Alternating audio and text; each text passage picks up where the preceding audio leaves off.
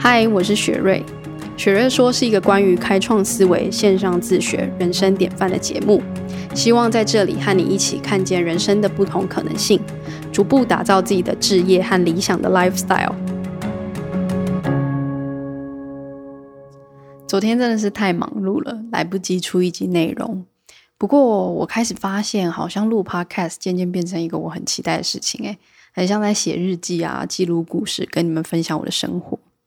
那在这一集的内容里呢，我要在前面五分钟和你们分享我这半年来事业上的一个重要的观念转变，还有学习。那后续只要讲一个故事，是我在去做身体结构调整，也就有点类似整腹啊、整骨的这样的治疗的过程中，延伸想到的关于传统产业在商业模式上的潜力啊、网络的延伸发展性，还有创意的行销方式。从去年底一直到今年，已经陆续累积陪伴超过十几位学员。做一个阶段的成长。前两天我又仔细把学员要讨论的，还有服务项目的一个时程 Excel 表，一个一个开出来检视进度，然后我要怎么在呃顾问的过程里面提供更好的价值。这个过程中真的是都很有趣，然后有很多学习。其实自己真的是成长蛮多的。有旅游艺术主题的 Podcaster 啊，分别做出线上教练课程。那从销售业讨论适合的行销，到规划第一波的分享会，然后找到自己服务他人的角度，而且是喜欢的，然后开始拥有收入，搬到自己喜欢的地方住，像是台东啊、宜兰这样的地方，也有和配音员团队合作，去设计开发出一个冥想音频产品。那我自己觉得很神奇的是，食品类的客户不知不觉。已经涵盖了严选的冷冻海鲜、友善耕作稻米、小农蔬果啊，还有冷冻食品、即食包等等。另外，也跟一些品牌旅行社去筹划了专属女生的疗愈岛内旅游。但是要推出的时间刚好遇上疫情，所以就整个计划先暂缓。总而言之，这段时间真的是很多面向的成长，然后也和不同产业的人合作。我觉得自己一个最大的转变是。我以前的内容很着重在分享，教大家如何自学，因为其实我自己内心觉得，我个人因为网络上的自学，所以获得的收获非常非常多，所以会觉得教大家怎么自学，还要去整理这些自学资源，就是最实用的。但是在这段过程里面，我慢慢发现，其实更重要的是，如果每个人都可以去欣赏，还要找到自己的特质，而且这个特质包括是。你的专业背景啊，你的人生经历，然后你擅长的、你热爱的这些等等，综合起来都属于你的特质。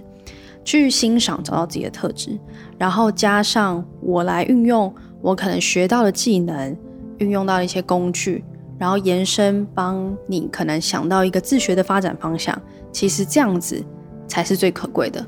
那为什么会这样想？是因为我开始发现到。不是每一个人都要像我一样，就是学很多数位工具啊、商业模式、行销技巧，或是网站架设啊等等。我觉得本质上是因为我，我就是一个很喜欢学东西的人。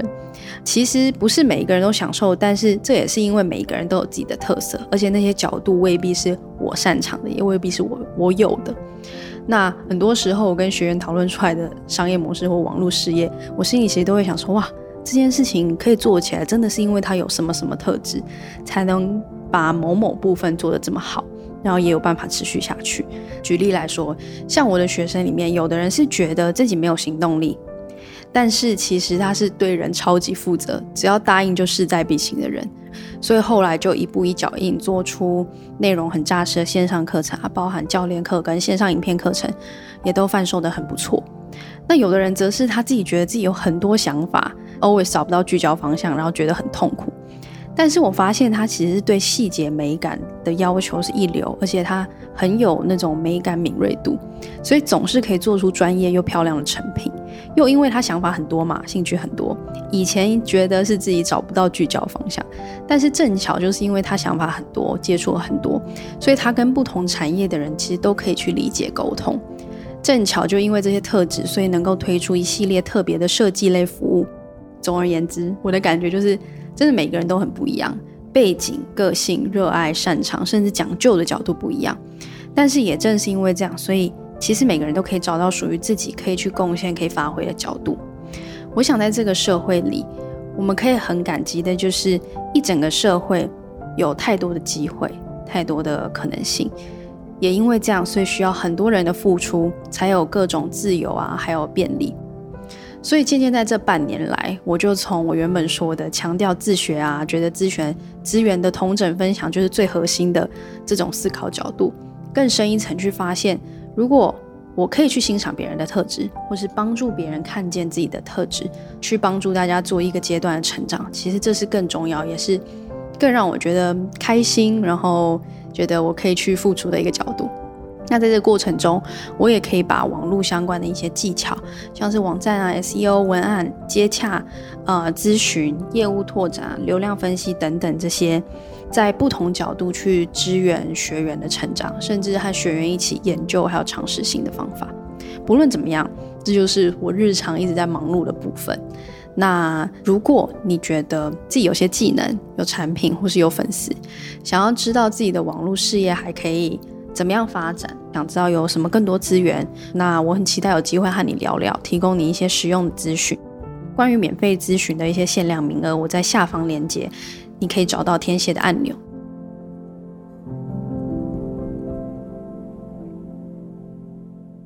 其实，在疫情还没变严重以前，呃，那段时间我每周六都会去学太极拳。这件事情，我曾经在呃学中医的那集内容里面有跟大家分享过。但是太极拳老师其实就在看我打太极的时候，觉得我的脊椎侧弯还有肩膀超僵硬的程度，就跟我说，他觉得我需要去整复或者去做个身体结构调理的那种治疗，对身体比较好。所以呢，我就透过一个一一样在练太极的师兄介绍，然后就打去打电话去一家整复师或者说结构调理治疗师那边去预约。打电话去之后呢，电话那头就有一个。年轻的小姐，她就跟我说：“哦，我们有两位师傅，一位是四十五分钟一千块，一位是六十分钟一千块。”那我就问那个小姐说：“所以这样的话，是不是四十五分钟那位师傅比较厉害、有经验，是吗？”那小姐就很委婉，也很有耐心的告诉我说：“对，不过两位师傅其实都很专业。”这样，那我也问了师兄啊，师兄就说：“哦，他特别推荐四十五分钟那位师傅，说他更有经验，而且其实这两位师傅其实是一对兄弟。”弟弟是先出师，后来哥哥才跟着弟弟去学，所以会推荐我找弟弟比较好，因为比较有经验嘛。那我就发现说，好啊，好像应该约弟弟，但是我自己发现我可以的时间，我方便的时段只有哥哥这位老师有空，所以我就想说啊，没关系，那我就约哥哥吧。所以我就预约了，就是给那位哥哥老师治疗。后来去了以后，那是一间我觉得很棒的。店环境很干净，很明亮。进去到那个空间之后是木地板，而且你要换拖鞋。在这整间店的门口啊，还有厕所都有绿绿的一些小植物，感觉就是照顾照料得很好。那这间店里面的灯也是特别挑过的，很有质感。所以其实从环境就看得出来，两位老板很在乎顾客的体验感受，也很珍惜爱护这个事业。所以在这个调整的过程里，我发现老师很有耐心啊，都慢慢调整，而且这个治疗师很快就可以说出哦，我平常睡姿或站姿是怎么样，所以哪边歪掉等等。所以他除了帮我调整身体，也教我该怎么做，该怎么走，然后平常用电脑一些细节，甚至枕头怎么挑，床垫其实应该怎么选择。同时，在我的身体的整个调整底下呢，我就真的整个人越来越轻松，越来越舒服，这样。那结束治疗以后，我身体就真的放松很多，整个人就其实已经在快结束治疗的时候，我就昏昏欲睡。我就突然思考起来，就是这整个结构调理治疗的体验，好像有可以变得更好的地方。因为其实，在最一开始预约的时候啊，光听价格，就算我还没有问师兄，就光听价格，客人就可以很好的猜到，比较贵的老师比较有经验。那相较就觉得比较便宜的老师是不是会相对比较不厉害呢？但其实我在这次的治疗经验里面可以感觉到，呃，这位哥哥老师的治疗其实很有帮助，效果也很好。而且从整间店里面布置啊，然后再加上网络上的好评啊，跟熟客这么愿意推荐，我相信这两位师傅都是很用心在治疗的。那我想他们一开始把价格设定的不同，本意应该是很好的，因为他想说让更有经验的弟弟收费高一点，比较晚入门的哥哥价格实惠一点，也可以让一些人预算上可以有一个多一点选择嘛。不过消费者其实一开始就算他根本不知道兄弟俩有这个经验值的差异，可是一听价格，其实就不知不觉会有一个标签，会有一个分类感了。但是我在体验上其实是觉得这个哥哥治疗师是治疗的很好的嘛，但是价格上的这种标签感，其实我觉得是有点可惜的。所以呢，我就在思考说，如果这间店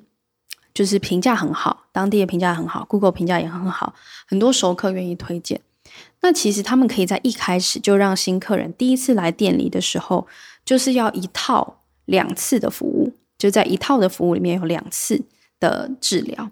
比如说一千九或两千块可以两次的治疗，那一千九就是给一个小折扣，加上很多客人是熟客推荐来的嘛，信任度很高，所以客人第一次就是一套两次的服务，其实是会比较愿意的，加上一个小折扣就更是会比较愿意。后续也可以随着客人喜欢自己去选择后面那个单次的预约要找哪一位老师。那为什么要设计这样一次啊？应、应该说一套两次的服务呢？因为这个。一套两次的服务呢，可以限制客人在一个月内完成这两次的治疗。那可以限制排定，一次是哥哥服务，一次是弟弟服务。因为身体的这种调整本来就不是一次就好的，在前期本来就需要比较密集的调整，对身体比较好。所以这样一来，站在客户的立场，其实客户是获得了一个比较好的优惠，然后密集一点的两次治疗效果。那这两次的治疗。兄弟俩其实可以各凭他们擅长的角度，也许有一个是真的特别擅长身体治疗，有一个搞不好是特别擅长姿势的调整啊、坐姿的教学啊等等，或是给一些反馈建议。但不论如何，这样子两次的机会，其实让两位治疗师其实都有同等的机会去展现他们自己嘛。那两次的到来呢，也可以让客人的身体调整度是更密集的被照顾到。那要怎么说？为什么这两次其实是会帮助两个人的表现都特别好呢？是因为这两位呃师傅如果前后医治同一位患者，要怎么样照顾到这个患者，然后感受度是好的，就他们可以有共同的笔记记录他们观察到的一些细节，还有建议跟医治状况等等。那这样一来，可以让客人的体验会是完整、细致、贴心的，而且搞不好兄弟俩其实观察到的切入点跟细节其实是不一样的。那这整个过程呢，就会让客人感受到这两个呃兄弟不一样的特殊之处，然后也可以感觉到说，哦，他们的服务是很连贯性的。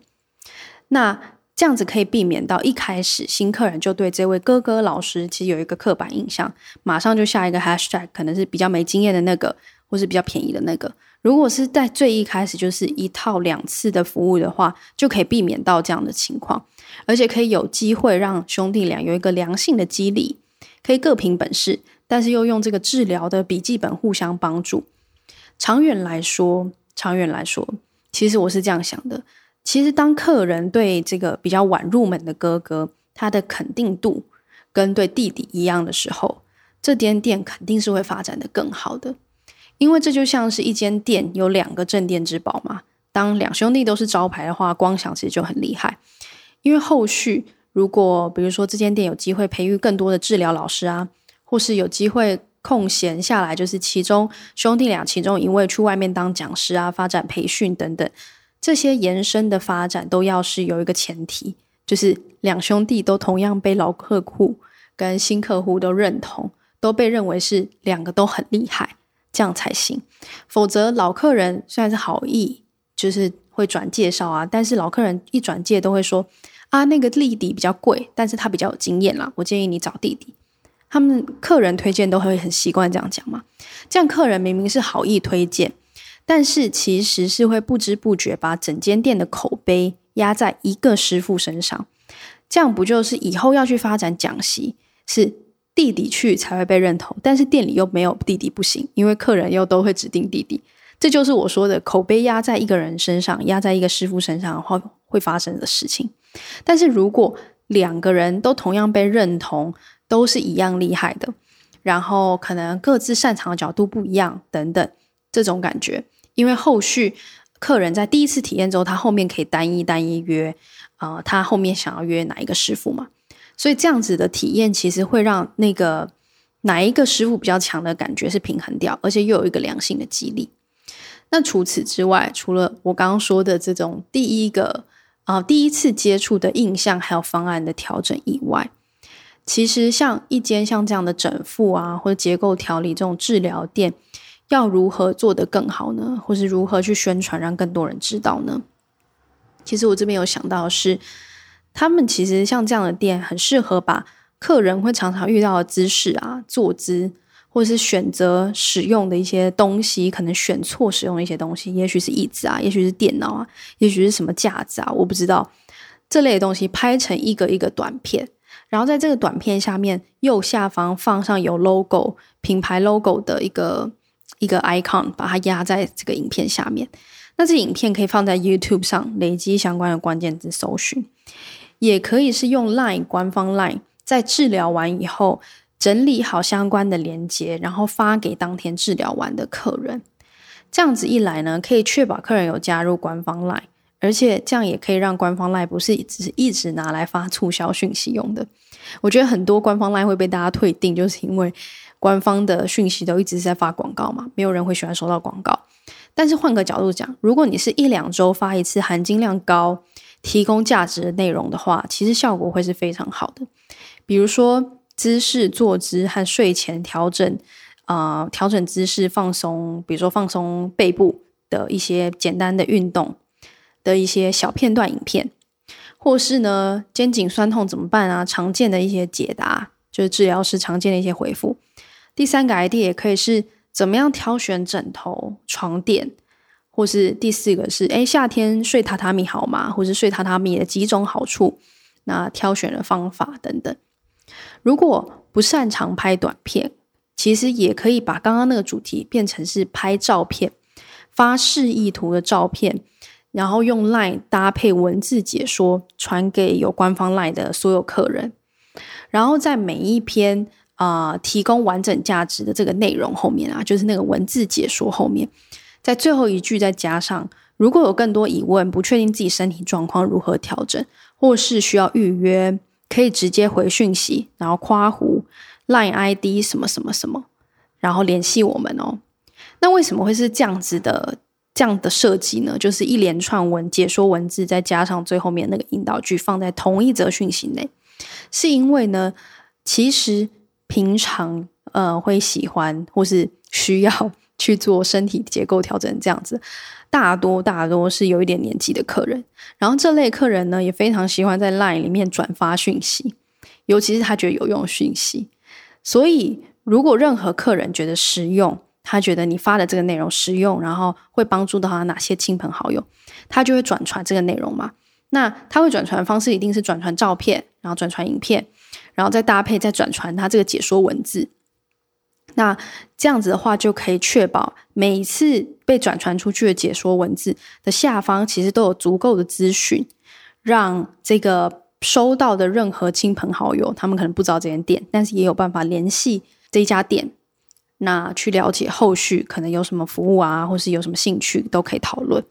所以呢，这样一来就可以运用这个客群里面。大家喜欢分享影片、喜欢分享讯息的这种特质，不知不觉让他们的内容一直传递到在当地的这个社群圈里面。因为呢，其实这些客人转传的对象，绝对会是他们认为有相关症状的亲朋好友。然后，啊、有有他觉得啊，这个东西很值得分享，他就会分享出去。这种方式就特别特别适合像这样产业。而且，其实有了这些资源以后，每次客人治疗完，就像前面说的，真的需要调整日常的姿势之后，这些老师也可以信手拈来传出去，分享给客人嘛。那客人整个治疗的体验度也会跟一般他去其他的可能其他的结构治疗店啊，或者其他的整骨整复的治疗店啊的感受是不一样的，就会觉得哎，这个特别用心，然后我又学到了什么那种感觉。当然，再回头再来光顾的那个意愿就会很高。其实我想哦，这样认真的去做内容，而且这个内容出发点是真的站在客户的立场去想，说这个内容实不实用，是不是真的有帮助，是不是常常被问到的。如果是用这种初心去制作内容、去发讯息，我觉得对方是一定可以感觉到的。这样一来，生意自然会好。当然，这中间还是有很多要学的啊，比如说，搞不好，呃，老板一听到真的想运用，他就会觉得啊，那我要学 LINE 怎么用啊，怎么设定，或是 LINE 发讯息的时候排版怎么样好看，怎么样断句，甚至我怎么做简单的后置图片啊，后置影片。然后，如果真的要上传到 YouTube，到底关键字怎么设定，标题要怎么下才会让人有点击？那或者是说，搞不好老板一听到这个主题就觉得哇，我的想法很多诶，那有很多内容可以写啊，像什么一二三四五一堆主题，所以他可以写成很多 Facebook 文嘛。那下一阶段他可能就想说，我希望这些内容是 Google 搜寻也可以找得到的。那如果要 Google 搜寻找得到这个内容，它又有很棒的内容，确实可以产出，那就要有网站喽。所以是不是也要学着做网站等等？这样一路一个接一个，一个接一个延续下去。其实真的有很多机会，但是也有很多要学习的。可是最最最最重要的事情，就是我们要学着到底要怎么样在日常跟工作中，不只把客人照顾好，还有心力跟那种自我调试的能力，去用放松满足的心境去制作这些对客人啊，或是对你的粉丝来说长期很有帮助的内容。如何是同时具有质感好，内容有用是充实的，但是时间精力上又可以负担呢？这其实好像也是一个很重要的学习吧。所以其实想到每一个角度，可以感觉到都是一个大机会、大宝藏。想象起来，这都是一个做出来会潜力无穷的那种感觉。可是另一个角度想，你也会知道，面对现况，那又是一个又一个挑战，一个一个要跨越的学习门槛。所以我总觉得，好像人生每一个阶段。都有很多我们可以学习的。如果可以享受每一个阶段的挑战和学习，那其实这所谓的学习，另一方面来说，也是让我们的人生时时刻刻是生活的丰富精彩的。因为这些学习都是踏出我们的舒适圈，都是有一些新的体验，自然是让生活变得更丰富、更精彩的嘛。好，其实我今天讲一整个这个故事。就是我脑子里的一堆想法、灵感，也未必是真的知道说这一对嗯两师父两兄弟他们的现况是不是真的如我所想。这就是作为我作为一个旁观者、观察者，延伸想到一些想法，好像可以这样做。那可能跟一般传统的整复啊，就是这种身体调理的店的思考方式不太一样。那今天很感谢你，很认真的听到最后。